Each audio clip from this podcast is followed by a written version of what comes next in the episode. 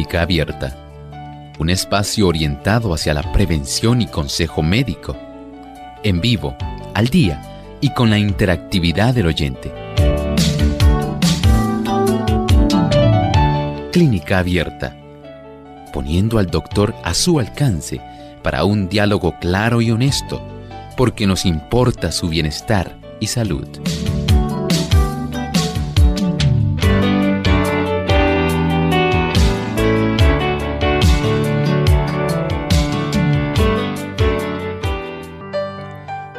Su hijo presenta cambios bruscos en el estado de ánimo.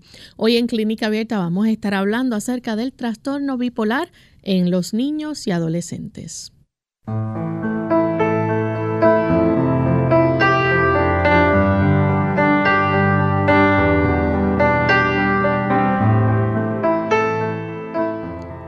Un saludo muy cordial a todos nuestros amigos de Clínica Abierta. Nuevamente estamos aquí para compartir en esta edición donde nos importa su bienestar y salud y queremos compartirles un tema interesante. Así que todos aquellos que son padres o están planificando ser padres, presten mucha atención a esta condición o esta enfermedad que vamos a estar, este tipo de trastorno que vamos a estar tocando en el día de hoy, el trastorno bipolar en los niños y adolescentes. Y como todos los días, pues contamos con la buena orientación y la ayuda que nos da para entenderlos el doctor Elmo Rodríguez. ¿Cómo está, doctor? Muy bien, Lorraine. ¿Cómo se encuentra hoy, Lorraine? Bien, también. Saludos también cordiales a nuestros amigos que se han dado cita a Clínica Abierta en este día. Nos complace mucho saber que ustedes están aquí justamente con nosotros, sentados en la mesa. Sí, literalmente podemos decir que a través del el micrófono podemos alternar con usted y saber que podemos proveer temas que puedan ser útiles, prácticos, que usted pueda comprender y compartir. Asimismo es. Y queremos también enviar saludos cordiales a todos nuestros amigos que ya se encuentran conectados y están enlazados también a través de diferentes emisoras que retransmiten nuestro programa de clínica abierta. Así que enviamos saludos cordiales a todos aquellos amigos televidentes de Salvación TV, canal local 8.3, a los amigos también que se conectan a través de Lumbrera TV y todos los que nos escuchan a través de las emisoras que nos retransmiten en el lindo país de México. Allá nos escuchan a través de Radio Alfa y Omega 104 FM, Conexión 7 Radio en Veracruz, México, Radio Éxodo 107.9 AM en Chiapas, Radio Central JA en Mérida, Yucatán, Radio Enlace del Soconasco 89.3 FM, Radio Esperanza 7, Radio Centinela Tabasco, México, en La Voz Puebla, Radio Maranata 95.1 en Guadalajara, Jalisco y Más Vida, Radio 103.1 FM también en Tabasco, México, Ciudad Villa Hermosa. Así que para todos nuestros amigos mexicanos, un gran saludo desde San Juan, Puerto Rico. Y vamos en esta hora a compartirles el pensamiento saludable para hoy. Además de cuidar tu salud física, cuidamos tu salud mental. Este es el pensamiento saludable en clínica abierta.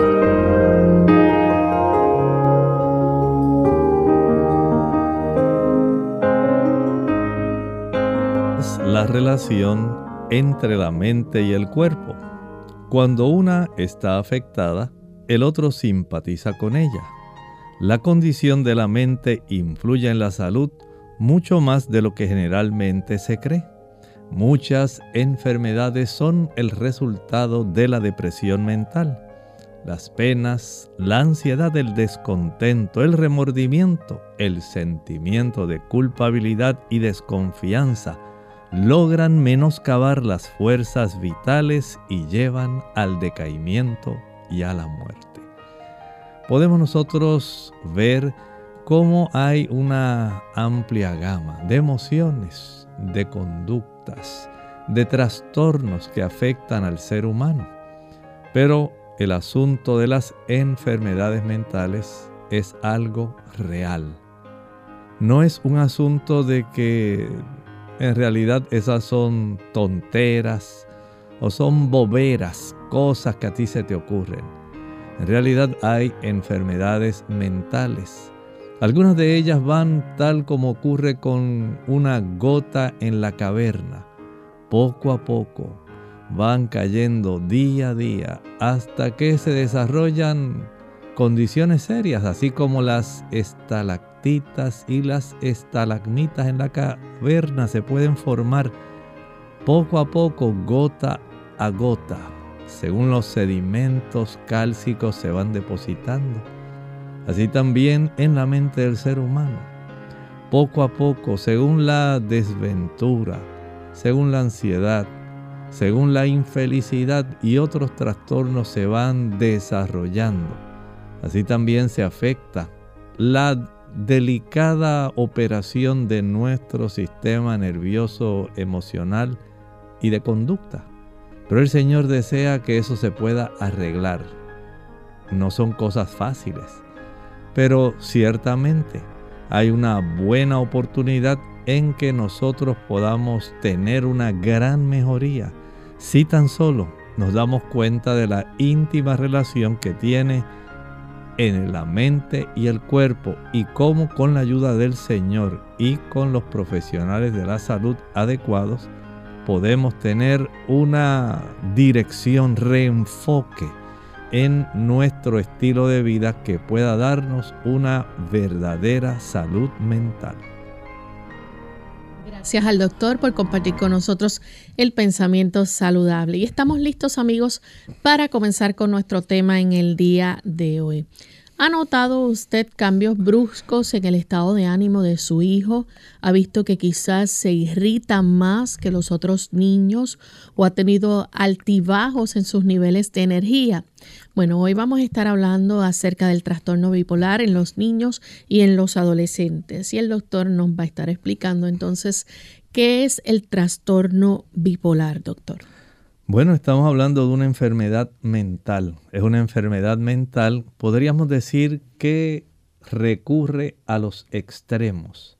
Son situaciones donde el niño o el adolescente puede estar lidiando entre el aspecto de sentirse eufórico, muy animado, o sencillamente sentirse muy deprimido. Y por supuesto, este tipo de situación no es porque usted nada más un día lo notó triste y dice, ay, pobrecito, ya está con un trastorno bipolar. En realidad no es así. Nosotros debemos darnos cuenta de que estamos hablando de una situación donde pueden desarrollarse este tipo de condiciones a lo largo del tiempo. Esto toma tiempo. El lograr que durante varios días, casi todo el día se pueda manifestar una situación que pueda ser preocupante, podría ser esa euforia, y que usted vea que esto le dure al niño siete días y pasan diez días, dos semanas y el muchacho todavía sigue igual, usted dice, así no es mi Jorgito. O puede darse el extremo opuesto, donde Jorgito esté sumamente retraído, esté encerrado en él mismo, casi no quiera comer, casi no, no socializa. No socializa y usted no lo conoce. Y usted dice, este no es mi Jorgito. Entonces hay que darse cuenta de cómo este tipo de es una enfermedad mental. Va a requerir ayuda para nosotros poder colaborar con esta situación que en realidad está yendo como un péndulo por un tiempo el niño va a estar, digamos, en el ciclo de la euforia y tan pronto pasa el ciclo de la euforia, llega al ciclo de la depresión y ese no es su Jorgito. Doctor, muchas veces esto se diagnostica ya cuando los niños están en la adolescencia. Sí, eh, particularmente puede ocurrir en muchas ocasiones se detecta más fácilmente en el adulto. Pero en los niños resulta muy difícil a veces porque los niños sufren tantas situaciones y hemos visto cómo en las diferentes eh, sociedades, en los diferentes países, básicamente se está notando un tipo de cambio en la actitud mental de los niños de algunos años para acá. Y esto lamentablemente eh, a veces los padres no lo pueden observar adecuadamente porque piensan que es sencillamente parte del desarrollo. Parte del desarrollo o a veces dicen, no, eso es parte del déficit de atención. Mm. Puede haber déficit de atención, pero puede haber bipolaridad en los niños. Que no es lo mismo. No es lo mismo. Puede haber en el joven un trastorno que sea depresivo exclusivamente, pero aparte puede darse este episodio mixto donde también resulta el desarrollo de bipolaridad. Entonces no podemos solamente limitarnos a pensar que esto es una enfermedad exclusiva eh, de adultos, ocurre en niños, ocurre en jóvenes, pero también puede enmascararse. Puede ser que coexista con otras enfermedades mentales y el padre no se ha dado cuenta porque piensa que es que, bueno, el niño pues no ha estado durmiendo bien, ha pasado malas noches y está un poco irritable. Eso debe ser que, pues, las cosas no andan bien, pero ya se le pasará. Eso son cosas de muchachos, cuando en realidad tiene una enfermedad mental. Y es interesante porque sí va a tener cambios, por ejemplo, en los hábitos de sueño. Bueno, hay varias características que nos van a ayudar a identificar qué es lo que está ocurriendo pero como dije, recuerden que aquí estamos hablando de cómo ocurren cambios que no son usuales. Son cambios extremos, inusuales. Por ejemplo, ese es uno de los que más, más se va a observar, los cambios en el patrón de sueño. Y de hecho, es uno de los que más los psicólogos y los psiquiatras van a preguntar.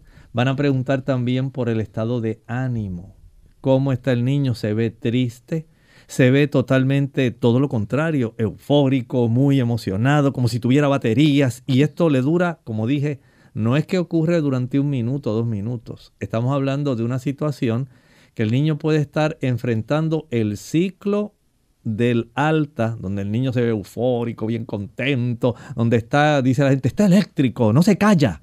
Ese muchacho está, habla y habla y habla y habla, y habla, y los pensamientos de él como que fluyen y casi ni tiene tiempo de poder expresarlos. Y está ese muchacho que en realidad está irreconocible. No, no lo conozco de, de esta euforia que tiene, casi no quiere dormir porque está como eléctrico. Y eso puede entonces bajar y luego de par de semanas, entonces caer en un ciclo que es totalmente lo opuesto. Donde ahora el niño se la pasa durmiendo, está, dice el Papa, está casi antisocial, no quiere saber de nadie.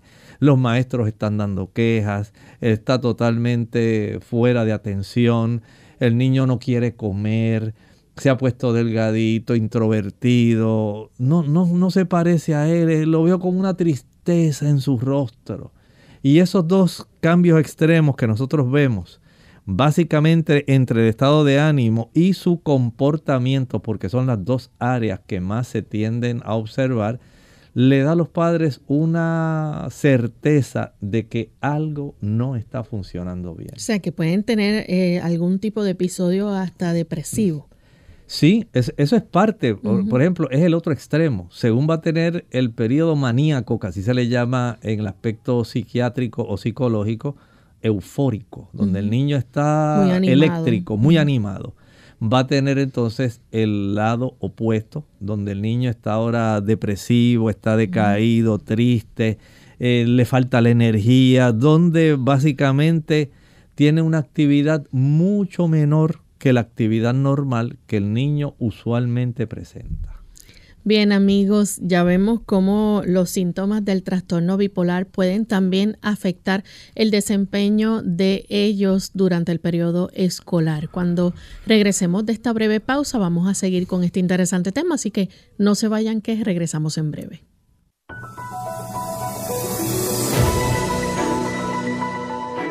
La depresión es un trastorno emocional que causa un sentimiento de tristeza constante y una pérdida de interés en realizar diferentes actividades.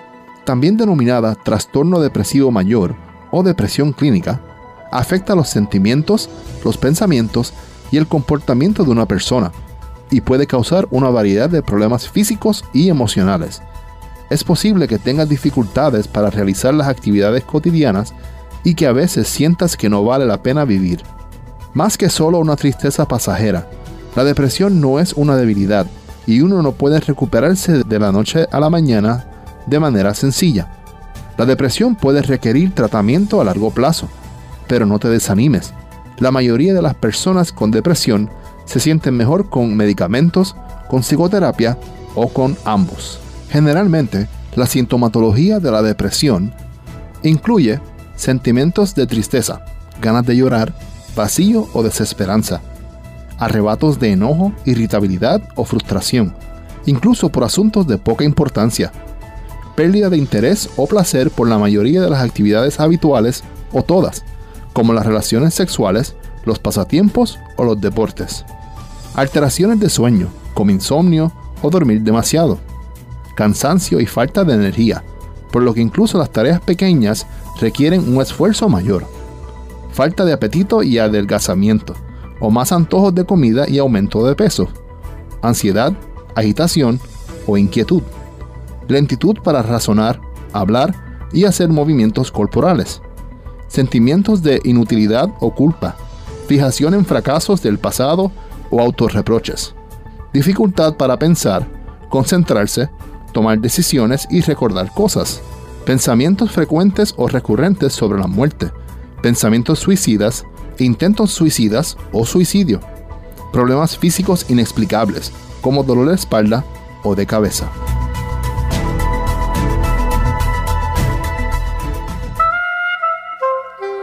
Confianza, la clave para una vida más duradera, fortalecida y feliz. ¿Qué tal amigos? Les habla el doctor Elmo Rodríguez Sosa en esta sección de Factores para la Salud. Tan convincente es la evidencia para el factor de fe que incluso las revistas médicas de prestigio como los archivos de medicina interna han desarrollado cuestionarios espirituales para evaluar el nivel de la fe en Dios en un paciente. La ciencia en efecto ha reconocido lo que cada persona de fe ha sabido intuitivamente desde hace siglos. La confianza en Dios puede ser muy benéfica para su salud. Qué interesante. Pero pregúntese, ¿tiene usted fe? ¿Confía en Dios?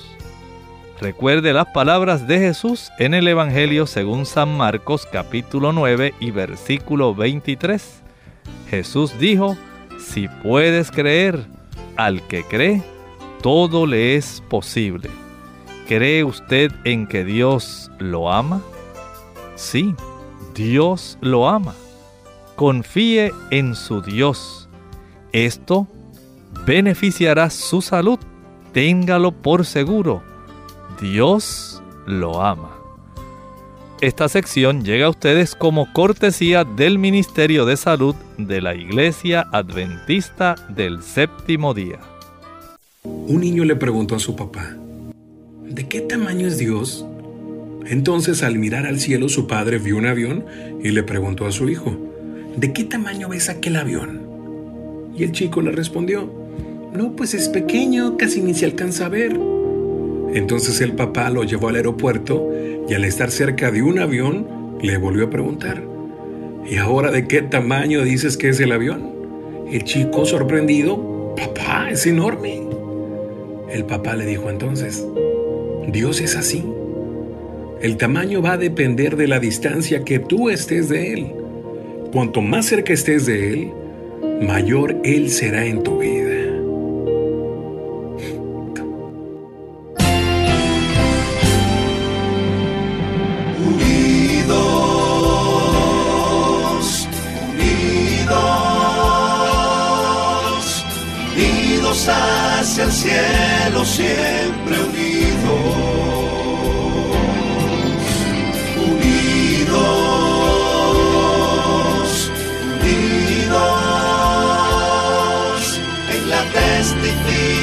De la verdad.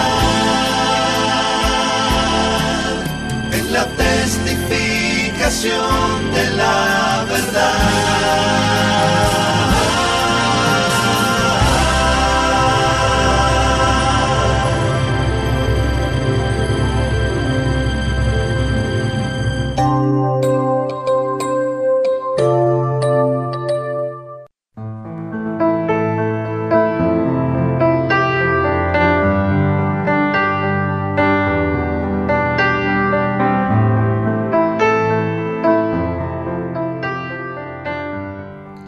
Estamos de vuelta en Clínica Abierta, amigos. Hoy estamos hablando acerca del trastorno bipolar en los niños y en los adolescentes. Y antes de la pausa, el doctor nos estaba explicando cómo se considera, ¿verdad?, este tipo de trastorno bipolar. Vemos que los niños, eh, vemos un cambio, ¿verdad?, en su comportamiento, pero lo vemos eh, en extremos, ¿no? Vemos cómo se afecta, puede estar totalmente depresivo, como puede estar totalmente eufórico y pues esto es algo que se diagnostica ya cuando los niños son prácticamente adolescentes. Doctor, eh, signos y síntomas, ¿verdad? Que, que podemos ver y que este, pueden coincidir también con otros trastornos que son frecuentes en los jóvenes. Por ejemplo, usted nos mencionó el déficit de atención eh, o con hiperactividad, pero también pues hay otros. Sí, definitivamente, tal como estábamos eh, hablando hace un momento,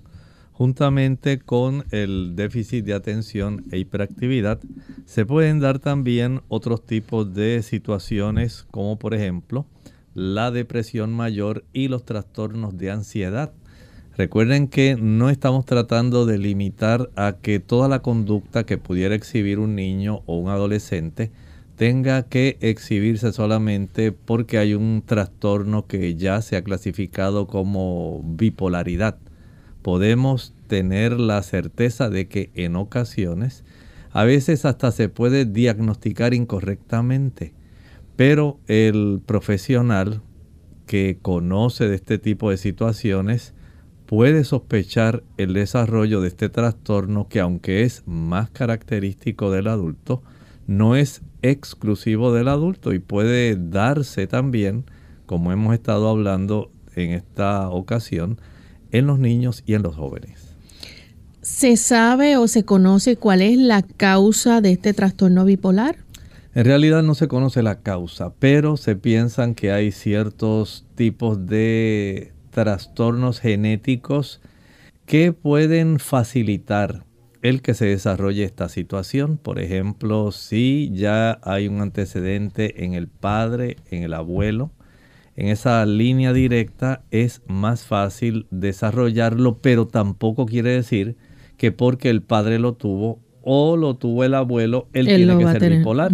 O sea que no se ha podido identificar exactamente el tipo de relación que diga, ah, pues mira, es por esa causa específica, porque esto lo heredó de su abuelo. Como su abuelo era así, pues él también es así. No.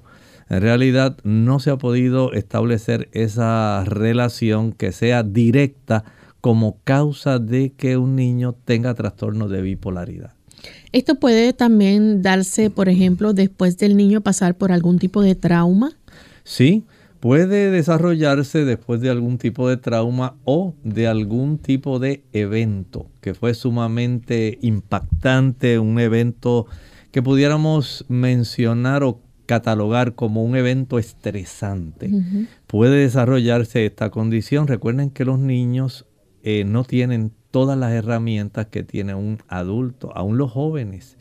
En esa época cuando ellos están atravesando ese tumulto, ese vaivén de hormonas, que de hecho también tienen una influencia en los receptores de nuestro cerebro y, e influyen definitivamente en el aspecto emocional y en el aspecto conductual. Así que tenemos dos eh, áreas que van a ser muy importantes y que deseamos mantener dentro de la perspectiva correcta, pero no podemos negar que pueden haber eventos traumáticos o muy estresantes que pudieran facilitar en el niño el desarrollo de este tipo de enfermedad mental. Doctor, entonces hablando más sobre los síntomas, ¿verdad? Que puede eh, presentar este niño en los cambios en el estado de ánimo y el nivel de actividad eh, son obviamente son muy diferentes al comportamiento habitual que deben tener los niños y los adolescentes que son sanos. Sin embargo, eh, uno que tenga un episodio maníaco, ¿qué puede expresar? Ya usted nos mencionó algunos, pero para aquellas personas que nos están eh, sintonizando y que quieran tener más detalle. Bueno, piensa en un niño que ahora durante varios días o semanas, durante casi todo el día, durante todas esas dos o tres semanas, el niño está sumamente eufórico. El niño presenta una felicidad que usted está asombrado, hasta se preocupa y dice, pero ¿qué le pasa? ¿Qué le habrá sucedido en la escuela? ¿Habrá sacado buenas notas? Eh, ¿Será que tiene una novia o alguna cosa así? Es un estado totalmente inusual, pero esta felicidad no es solamente porque emocionalmente se ve contento. A veces, aún en medio de la felicidad, el niño puede verse sumamente irritable y usted dice, pero ¿qué está pasando aquí? Si súbitamente estaba de lo más contento, nadie le ha dicho nada. No ha habido ningún motivo por el cual de momento este niño haya desarrollado mal genio o está que no hay quien lo aguante. ¿Qué estará pasando? Entonces los papás, como saben que su Jorgito no es así, que él no acostumbra de momento a estar muy, muy, muy, muy feliz lleva muchas horas de felicidad y de momento le da un mal genio que es totalmente contrario a esa exhibición de felicidad que el niño tenía en algunos momentos previos. Y ahora sí que los padres se preocupan. Dicen, pero ¿qué está sucediendo? ¿Cómo es posible que haya trasladado toda la alegría y de momento ahora esté que no hay quien lo aguante? Está tan irritable que no se le puede ni mirar, no se le puede ni hablar, está intolerable. Doctor, y por ejemplo, eh, ya hablamos sobre los problemas, ¿verdad? Para dormir, este, el, el, hecho también de que usted mencionó que habla mucho, pero también lo hace rápido. Sí, recuerden que cuando están esos periodos, especialmente el periodo maníaco, ese periodo eufórico, está que habla y habla y habla y habla y habla y usted dice, pero no se va a callar. Pero el niño está habla y habla y, y, está hablando de los planetas y de cómo esto a él le ha impactado y de todo lo que le ha aprendido y usted no encuentra y dice, pero y se pasa hablando eso todo el día, todo el día y así lleva varios días. Y usted piensa, bueno, algo tiene que estar ocurriendo aquí, porque generalmente él no era así. Pero además de eso, entonces el niño usted nota que no solamente habla mucho, sino que también los pensamientos le vienen bien rápido. Y usted dice, pero no, no descansa, habla y habla y habla y no descansa y los pensamientos le fluyen y le fluyen como, es como una avalancha que sale de, de su boca. Es una cosa increíble, con mucha energía. ¿Cómo es posible que en este momento esté así eh, tan eufórico, el niño esté hablando tan rápidamente y en ocasiones hasta de cosas diferentes. Y usted nota que hay una profusión de palabras que el niño básicamente no acostumbraba a hacer de esa manera, pero lamentablemente está básicamente teniendo ese tipo de pensamientos y de euforia tan anormal. ¿Qué a usted le preocupa? Y esto obviamente va a afectar su comportamiento en la escuela, ¿no? En el periodo escolar. Eh, van a tener dificultad entonces para concentrarse. Bueno, sí, eh, puede tener esa dificultad para concentrarse porque a veces esto puede alternar, escuche bien, con eh, periodos donde el niño puede sentirse también sumamente cansado. Primero está bien eufórico, pero sumamente a veces cansado y a pesar de la euforia, a veces no puede dormir bien. Entonces usted se da cuenta que hay en este, en este eh, tipo de marea de euforia una situación que resulta sumamente alternante y comienza a observar la conducta. En este tipo de episodios, cuando se tornan maníacos, Lorraine, ellos tienden a asumir en muchas ocasiones riesgos. Pueden ellos estar pensando en hacer eh, exhibiciones de que ellos pueden hacer tal o cual cosa, de que pueden alcanzar a practicar deportes extremos, cosas que usted sabe que el niño normalmente no, hacía. Y donde usted se preocupa porque usted sabe que no tiene esas habilidades, pero está tan intencionalmente dirigido en esa dirección con tanta energía que el niño se siente determinado a practicar, digamos, esas personas que les gusta escalar rocas. Y usted sabe que eso tiene cierto riesgo, especialmente cuando usted no tiene un buen entrenamiento. Pero él quiere ir a hacer senderismo para escalar rocas y él piensa que básicamente puede llegar a hacer lo que él ha visto en el televisor y en las películas donde se quedan colgando apenas de los deditos de las manos y tienen tanta fuerza que eso lo puedo hacer yo, papá. Y entonces usted se preocupa, dice, oh, aquí hay algo raro, porque este niño apenas corría bicicleta y ahora de momento quiere estar escalando rocas altísimas. Y básicamente él piensa que puede hacer lo que está observando. Me preocupa lo que está ocurriendo. Doctor, y entonces cuando tenemos todo eh, el ámbito contrario, ¿no? Cuando entonces el niño está totalmente en un episodio depresivo, vamos a notar a ese niño entonces con una tristeza profunda. Puede ser una tristeza profunda, pero es en este caso una tristeza que no ha sido provocada. No es porque usted lo regañó, no es porque las cosas le salieron mal, no es sencillamente porque hoy en la escuela tuvo algún episodio, no, es inexplicable por alguna razón que usted desconoce y que usted no puede relacionar con nada. El niño ha adoptado una postura totalmente distinta. Como dijimos, recuerden que esto ocurre en ciclos. Él puede estar por varios días hasta semanas eufórico. Pero así de eufórico estaba ahora súbitamente puede llegar al polo opuesto. Por eso se llama bipolaridad.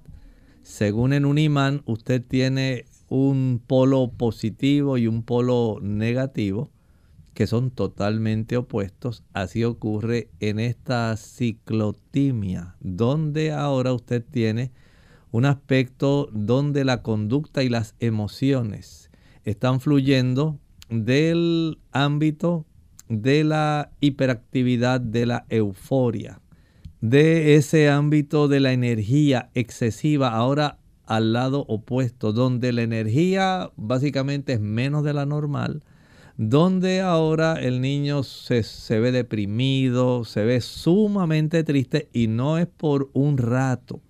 Estamos hablando de un niño que ahora se muestra deprimido, se ve descontento, con una tristeza eh, profunda, la exhibe durante todo el día por varios días o varias semanas. Después de haber estado en el ciclo de varios días, varias semanas, sumamente enérgico, emotivo, eh, un niño totalmente desconocido para usted de la euforia que tenía, ahora va a estar varias semanas totalmente en ese polo opuesto. Ahora el niño se muestra irritable, pero se ve introvertido.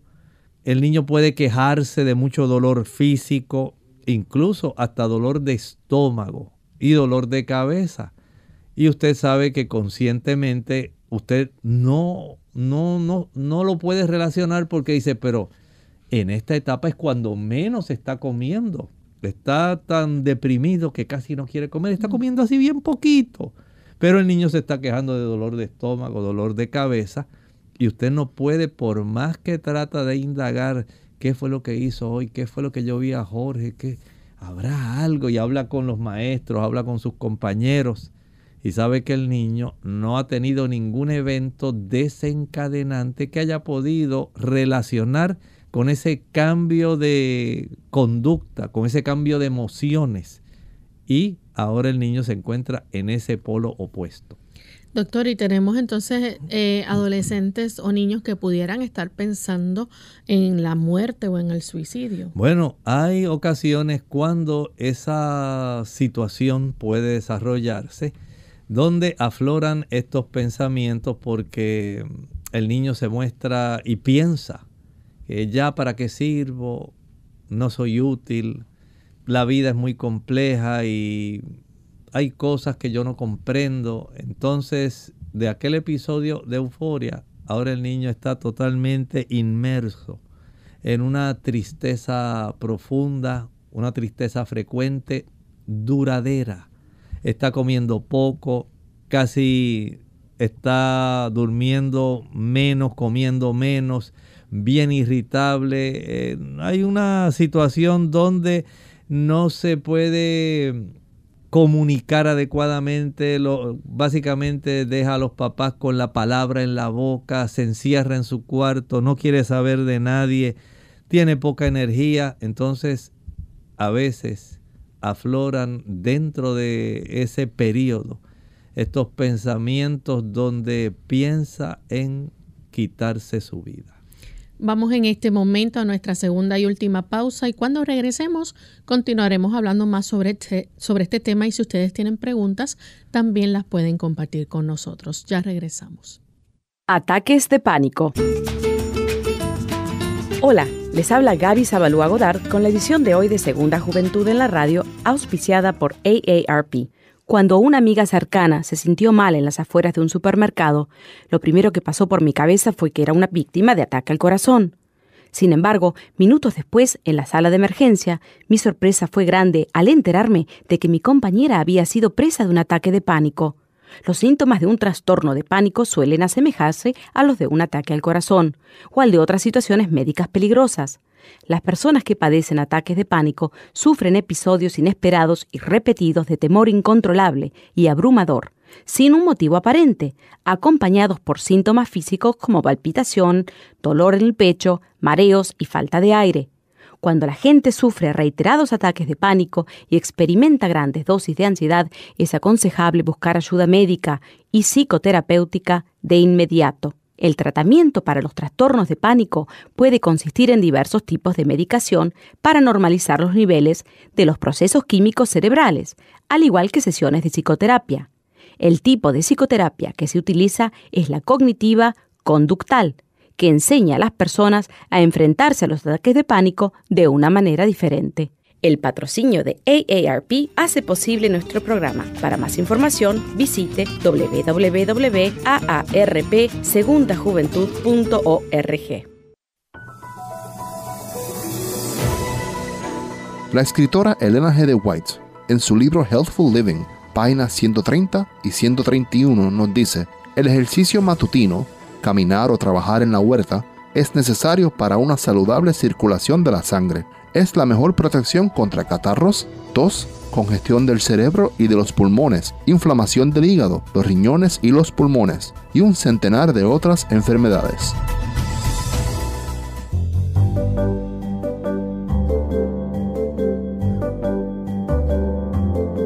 Prevención es salud. Infórmate y aprende.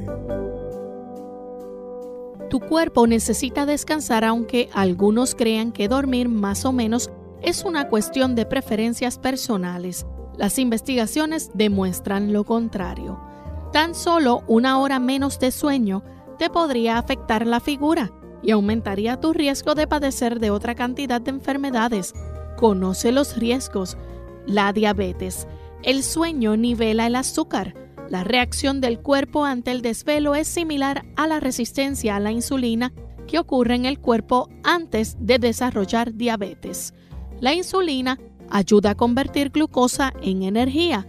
Cuando hay resistencia de insulina, el nivel de azúcar en la sangre se dispara, puede dañar los órganos y hasta podría ser fatal. El desvelo o el cigarrillo. ¿Qué es peor? La falta de sueño es peor que un cigarrillo tienen más riesgo de morir las personas que duermen menos de 6 horas que quienes fuman, según plantea un estudio. las personas más saludables son las que duermen entre 7 y 8 horas diarias. Pero no te vayas al otro extremo. Dormir demasiado también es malo. La dieta, el desvelo, engorda. Tu cuerpo te pide energía cuando estás cansado. Por eso sientes antojo de carbohidratos y azúcar en la tarde, cuando más cansado estás. Además se cree que afecta la hormona grelina, que maneja el apetito y el peso. Un nivel elevado de la hormona aumenta el apetito y retiene grasa. Perdieron 55% más grasa durmiendo más. Aún una dieta estricta no protege contra los efectos del desvelo. En un estudio, personas que dormían más de 5 horas y media en el transcurso de la dieta perdieron 55% más grasa que los que no dormían suficiente. A largo plazo, dormir menos de 6 horas aumenta tu riesgo de obesidad por un 30%. La piel, menos sueño, más arrugas. El desvelo junto con el cigarrillo y el daño solar es de las causas más comunes de envejecimiento prematuro en la piel. Cuando dormimos, el cuerpo produce la hormona que le da elasticidad a la piel y ayuda a prevenir las arrugas. Te ves cansado. Te lo empiezan a decir tus compañeros de trabajo tras unas noches sin dormir. Generalmente asociamos el cansancio con la piel reseca, cara pálida, ojos hinchados y ojeras moradas hasta las mejillas. Con ocho horas de sueño lucirás refrescado y saludable. Te ves como nuevo.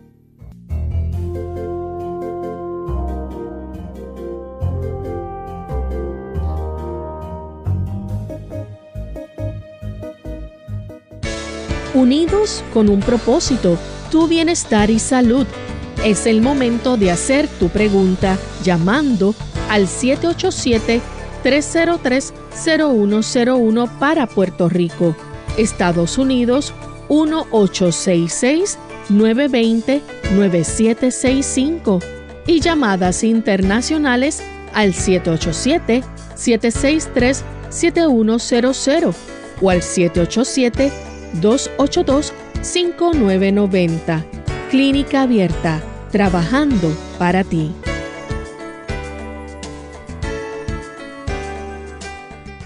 Clínica Abierta.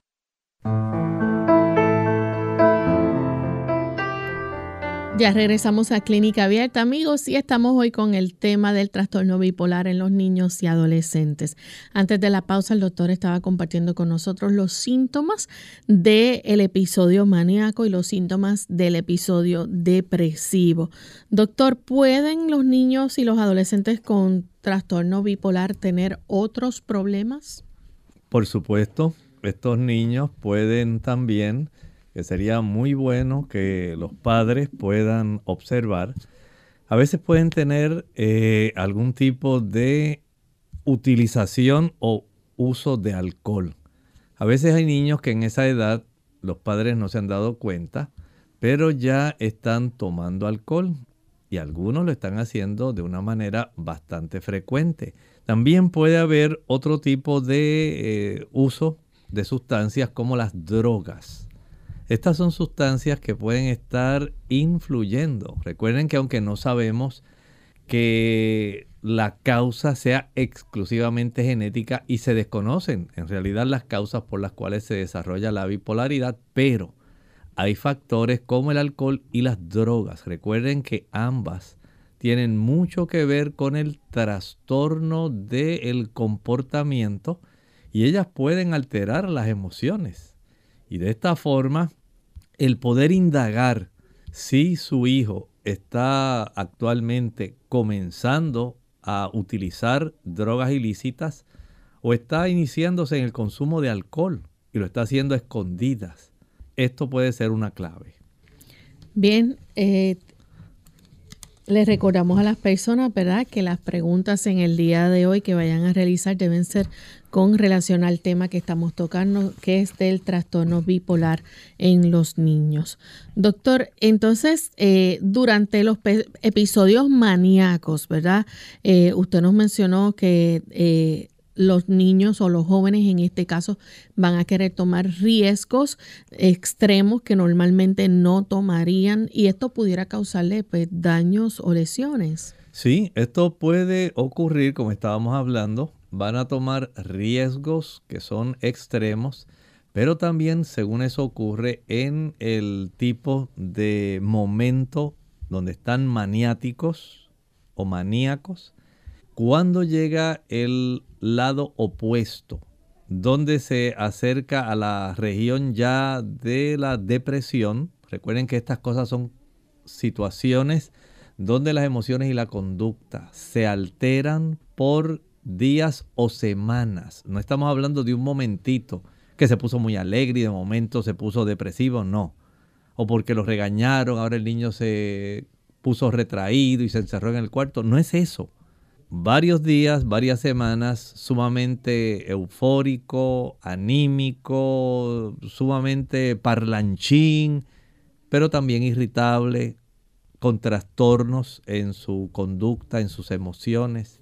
Y ahora lo vemos por varios días, casi todo el día, por varias semanas, en aspecto depresivo. Y en ese aspecto depresivo, según se toma riesgos eh, en situaciones difíciles, con ciertas habilidades que él pudiera tener. Y él dice, no, pues yo soy capaz de eh, ir a tal sitio y pararme en tal posición durante tanto tiempo sabiendo que ahí puede caerse y puede tener un gran problema. Pero ahora en la fase depresiva, entonces pueden venir pensamientos de quitarse la vida. Vean entonces la preocupación y el momento tan difícil, porque hay que pensar también eh, cambiar la cámara de posición y según pensamos en el niño, ahora piensa en la familia cuánta ansiedad se genera en unos padres, en los hermanos, al ver que ese ser querido está atravesando por uno de esos momentos difíciles de la vida. Entonces el padre debe estar atento porque según hay que observar si desea tomar riesgos en la fase maníaca, en la fase depresiva hay que estar muy atentos evitando que vayan a desarrollarse estos pensamientos y que vaya a tomar una decisión tan preocupante como el finalizar su vida. ¿Existe alguna línea donde los padres o personas familiares, verdad, puedan llamar y puedan recibir ayuda, puedan buscar algún tipo de eh, servicio que sea confidencial? Sí, en casi todos los países existe una línea para las crisis y prevención del suicidio. Aquí en Puerto Rico usted puede llamar a la línea Paz. Esa línea puede serle de mucha ayuda. En los Estados Unidos puede llamar al 988, una línea exclusivamente para situaciones de crisis o cuando usted ya ha escuchado que el niño ya ha verbalizado, ha expresado que él quisiera acabar con su vida, que ya esto él no lo tolera. Son situaciones donde hay que buscar ayuda, no se lo tome a la ligera. No piensen que, ah, eso son cosas de muchachos, ya se le va a pasar. No. En estos casos de bipolaridad, tómelo muy en serio. Y aún así, si usted escucha a su hijo expresarse de esa manera, él puede estar atravesando un periodo de una depresión profunda. Llame a este tipo de línea, aquí en Puerto Rico la línea Paz, en otros lugares como Estados Unidos el 988 y sé que en todos los países hay una línea de crisis y atención al suicidio. Y esto se debe tomar con mucha seriedad no es asunto de que esto se le va a pasar, eso son cosas de él, eso fue un mal rato. No, estas son situaciones que hay que tomar seriamente. Doctor, ¿cómo se diagnostica entonces el trastorno bipolar?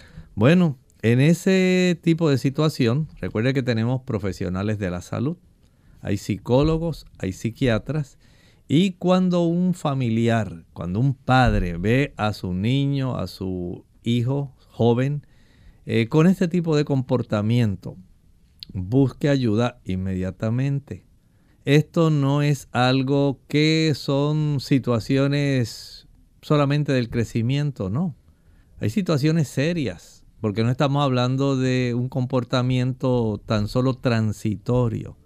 Esto es un comportamiento que una vez comienza a exhibirse, comienza de una manera cíclica a atravesar esas fases.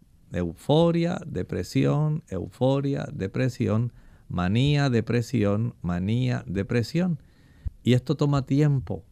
Por lo tanto, llevar a una atención eh, cuidadosa donde se pueda tomar en cuenta muchos factores. Porque el profesional de la salud está encargado de comenzar a hacer preguntas. Y le va a hacer varias preguntas al padre, a los hermanos, sobre el estado de ánimo, por supuesto, le va a hablar a él. Y van a estar hablando sobre el estado de ánimo, sobre los patrones de sueño, sobre el nivel de energía, sobre la conducta que exhibe en la casa y en otros lugares, ¿verdad? En la escuela, entre sus amigos, el uso de drogas, el uso de alcohol. Todo esto se tiene que interrogar para saber con qué frecuencia toma esos riesgos mientras está en la fase maníaca, con qué frecuencia puede, si acaso, desarrollarse, y ojalá y que no, estos pensamientos suicidas. Todo esto tiene que atenderse, porque de acuerdo a esto, entonces es que se va a diseñar el abordaje para tratar ese paciente. también, ¿verdad? Hay otros trastornos que pueden estar ahí, eh, como el déficit de atención, que hemos hablado de él, y otros trastornos de la conducta, incluso pueden presentar ansiedad. Sí, esta hace esa situación especial porque el profesional de la salud va a tratar de detectar si esto es un caso exclusivamente de bipolaridad, si hay un caso de adicciones que está atravesando este joven, o si hay un caso de déficit de atención, como estaba mencionando Lorraine, o esto coexiste con otros trastornos del comportamiento, otros trastornos emocionales, para saber si hay que tratarlos independientemente o sencillamente se enfoca completamente en el asunto de la bipolaridad. Bien, ¿cómo se trata entonces el trastorno bipolar?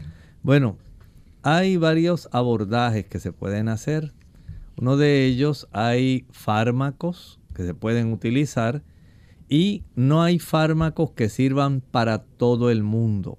Sí hay una serie de fármacos que pueden utilizarse, pero todo depende de las diferentes características que muestre esta persona en cuanto a la ciclotimia que presenta, cuánto tiempo la persona está básicamente en esa fase de manía, cuánto tiempo pasa en el aspecto depresivo, si es más en el aspecto maníaco o más en el aspecto depresivo, cuán complejo se torna cada fase para el saber qué tipo de fármacos va a utilizar y la dosificación y frecuencia de uso. Por eso es que no podemos decir, ah, pues para la bipolaridad voy a usar este producto solamente, eso va a curar todo. No, esto básicamente se tiene que hacer como si fuera un sastre, a la medida. Y en ocasiones el psiquiatra tiene que hacer ajustes e ir cambiando algunos fármacos, añadiendo otros, modificando algunas dosis, de tal manera que se le pueda encontrar la mejor combinación que pueda ser posible para ayudar a este niño o a este joven. Bien, ya entonces, doctor, eh, hay algunos eh, que obviamente van a necesitar medicamento. Eh, ¿Puede esto también tener algunos efectos secundarios? Bueno, sí, tienen efectos secundarios, pero la familia y a veces hasta el mismo paciente puede notificar. Pero no es solamente el aspecto de los medicamentos, Lorraine. También hay una terapia psicosocial hay ciertos factores que se pueden descubrir, que se pueden hablar, que eh, se le puede dar ese tipo de terapia donde se pueden hacer cambios y se da ese abordaje cognitivo-conductual. Y esto ayuda mucho a este tipo de pacientes. Así que no podemos solamente enfocarnos en el aspecto de los medicamentos. Los medicamentos no arreglan todo. Son parte de las herramientas disponibles, pero hay que entender que hay una terapia psicosocial que hay que enfrentar y que este joven, este niño, no vive solo, vive en una familia. Entonces tiene que haber este tipo de enfoque donde básicamente se involucra y se trata de ayudar a la familia en conjunto, además del paciente. Bien, ya se nos ha acabado el tiempo amigos, hemos llegado al final de esta edición, pero agradecemos a todos por la sintonía que nos han brindado y queremos invitarles a que mañana nuevamente nos acompañen a la misma hora y por la misma frecuencia donde estaremos compartiendo entonces en nuestro segmento de preguntas donde usted puede hacer su consulta. Vamos a finalizar entonces con este pensamiento para meditar. El libro de Apocalipsis es el capítulo 20 y miren al versículo 5. Ahí encontramos una secuencia muy importante. Dijimos que en el libro Apocalipsis hace énfasis en intervenciones de Cristo en la historia. Parte de las profecías relataban cómo iba a ser perseguido Jesús y cómo iba también a sufrir a consecuencia de la intervención de Satanás. Lo encuentra en el capítulo 12 del libro Apocalipsis. Pero también nos habla de la segunda venida de Cristo. El Apocalipsis habla de este evento que está muy próximo a suceder. Jesús vendrá por segunda vez y se llevará, conforme a la promesa de Juan 14, de 1 al 3, a los que le esperan al cielo. En el cielo, dice el mismo libro de Apocalipsis que lo hemos visto en ese capítulo 20, durante mil años los justos estarán verificando las razones por las cuales los impíos quedaron fuera de la salvación. Sencillamente en forma resumida porque rechazaron la salvación. Pero muchas personas quedan con preguntas, con dudas. ¿Por qué fulano no fue salvado si era cristiano? ¿O por qué fulano si yo tantas veces le hablé no aceptó la oferta de la salvación? Y ahí se puede evidenciar la justicia divina. Pero al finalizar esos mil años, dice el versículo 5, los otros muertos, esos que no aceptaron a Jesús y que murieron con el resplandor de su venida, no volvieron a vivir hasta que se cumplan mil años. Y esto es un dato muy importante. El Señor quiere que nosotros podamos comprender la secuencia cronológica de los eventos. Estas son realidades reveladas para nuestra comprensión. Bien amigos, nosotros nos despedimos y será entonces hasta la siguiente edición de Clínica Abierta. Con mucho cariño compartieron el doctor Elmo Rodríguez Sosa y Lorraine Vázquez. Hasta la próxima.